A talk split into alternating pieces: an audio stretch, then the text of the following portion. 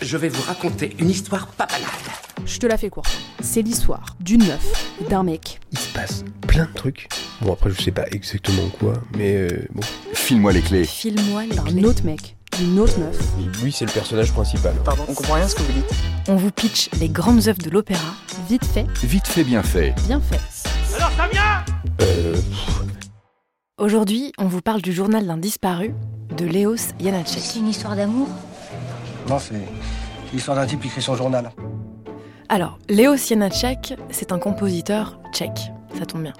Né au milieu du 19e siècle, il est super pote avec Dvorak, il est passionné par la mélodie de la langue parlée et il adore retranscrire le chant des oiseaux. Symphonie de pigeons et moineau solo en fa mineur.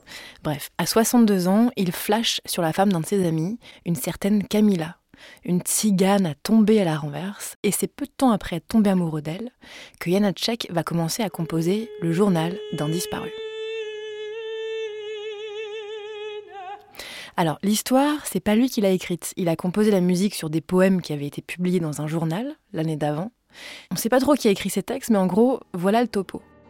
Un jeune paysan rencontre une sublime tzigane. J'ai rencontré une jeune tzigane.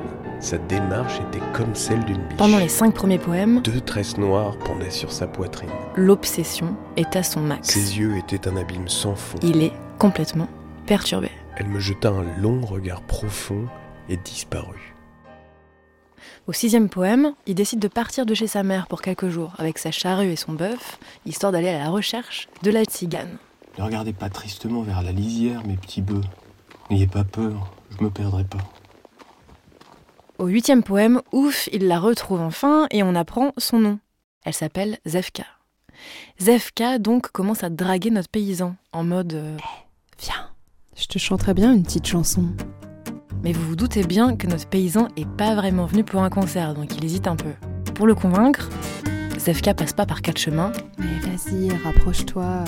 Je mords pas, hein. Bam, on n'est même pas à la moitié de l'opéra que déjà il y a gros rapprochement. On pourrait peut-être s'embrasser Ça se fait Ah bon, bah alors si ça se fait, ben. Notre petit paysan en pleure tellement il est content.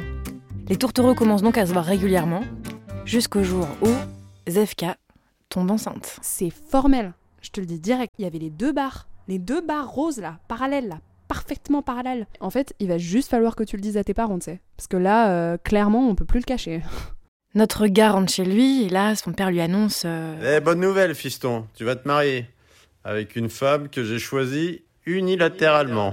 Mais comme il ne veut pas se marier avec une inconnue et que dans le fond, c'est quand même un mec bien, le paysan décide de quitter sa famille et de partir vivre son amour avec Zevka, qui entre-temps a accouché d'un petit garçon.